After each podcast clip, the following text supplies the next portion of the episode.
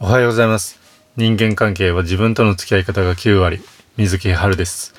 普段はカウンセラー作家として活動しています。また、人生の停滞感を打破できるただ一つのオンラインサロン、自分を知る学校を運営してます。今回の配信の提供は、皆さんです。皆さんありがとうございます。ラブだぜ。今回のテーマは、超シンプル。他人と自分を比較する癖を直すための方法です。その前に一つ、えーお知らせをさせてください。4月28日の13時からオンラインイベントを開催させていただきます。これは僕の著書の家庭編人間関係は自分との付き合い方が9割の読者限定イベントとなっています。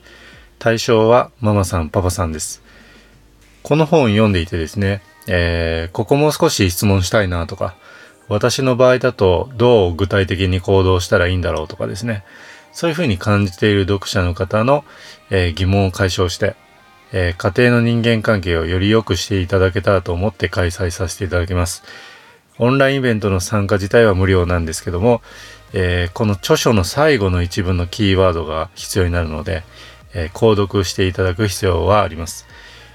詳しくはですね、この本の最後の、えー参加方法をご覧ください。えイベント開催日が近づいてきました。なので、まあ、家庭内のですね、人間関係で問題を抱えている方とか、えこの本の興味のある方はですね、えこの機会なので、えこの本の前書き、無料公開しています。え概要欄からぜひチェックしてみていただけたら嬉しいです。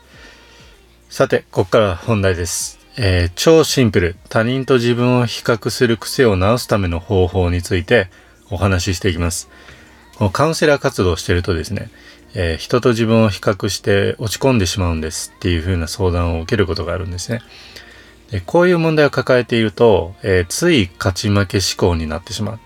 なので人間関係がうまくいきにくいとか、あの、不安だし焦るとか、行動する時間がこう悩んで減って、悩んでるうちに減っていってですね、時間が。で、成績とか結果を出せない。まあ仕事とかでもですね。で、そういう自分に自信が持てないとか、そういう風になっちゃうことが多いと思います。なので人と自分を比べてしまう原因は何かっていうのをまず、えーこの問題の原因をですね、捉える必要があると思うんですね。ここすごく気になりますよね。大事なところです。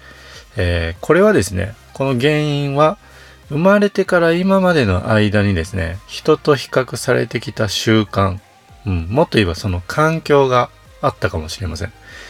えーなので、ここは一つですね、要チェックポイントなんですよ。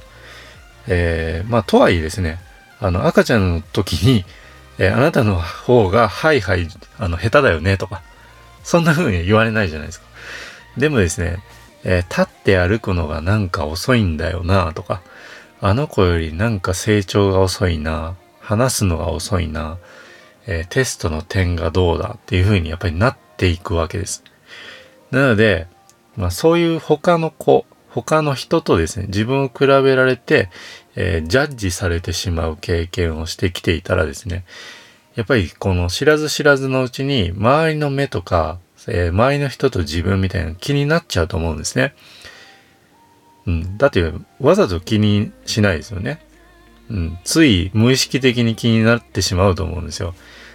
ないですよね。今日なんか3時になったら周り気にしようとかないじゃないですか。だからですね、えっ、と、そういう自分でもよくわからんけども、えーつい自分を苦しめる無意識っていうのが発動してしまっていることもあるわけなんです。なので、こういう場合どうしたらいいかですね、ここから、えー解決策、お話ししていきたいと思います。解決策はですね、めちゃくちゃシンプル。めっちゃ簡単です。えー過去の自分と今の自分を比べるです。まあ、これまではですね、あの、他人と自分を比べていたと。他人と自分を比べることをやめようっていうふうに禁止する人が多いんですけど、それだけだとですね、また他人と自分を比べてしまいがちなんですよ。これなんでかっていうと、テーブルの上にですよ、この A、他人と自分を比べていたっていう、その、イメージとしてはですね、まあ食べ物でもいいです。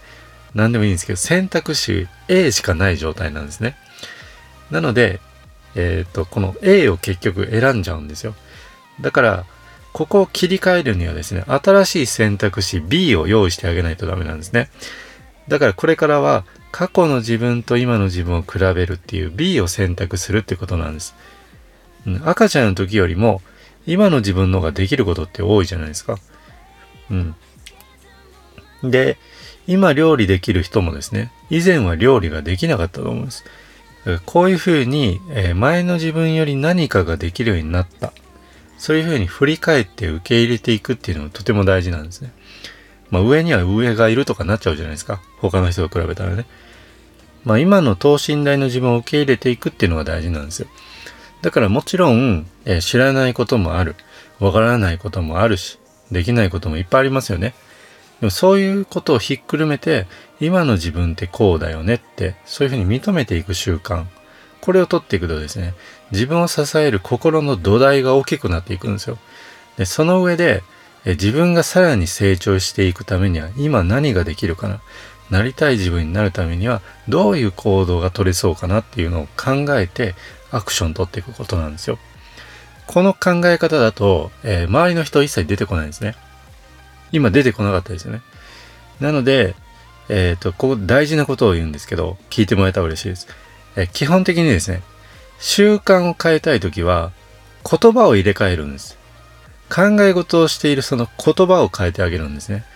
まあ、これなんでかっていうと、僕たちは言葉を使って考え事をするからです。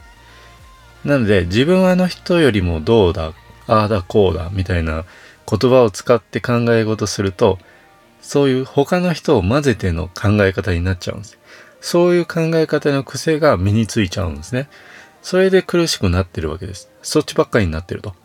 なので、えーと、他人と比較する言葉を使って考え事をするんではなくて、えー、過去の自分から今の自分、どれだけ変わったか、どれだけ前進してきたか、どんな経験が増えているか、こういうところをですね、えっ、ー、と、昔の自分と今の自分を比較するっていう風に、そういう言葉を使っていく。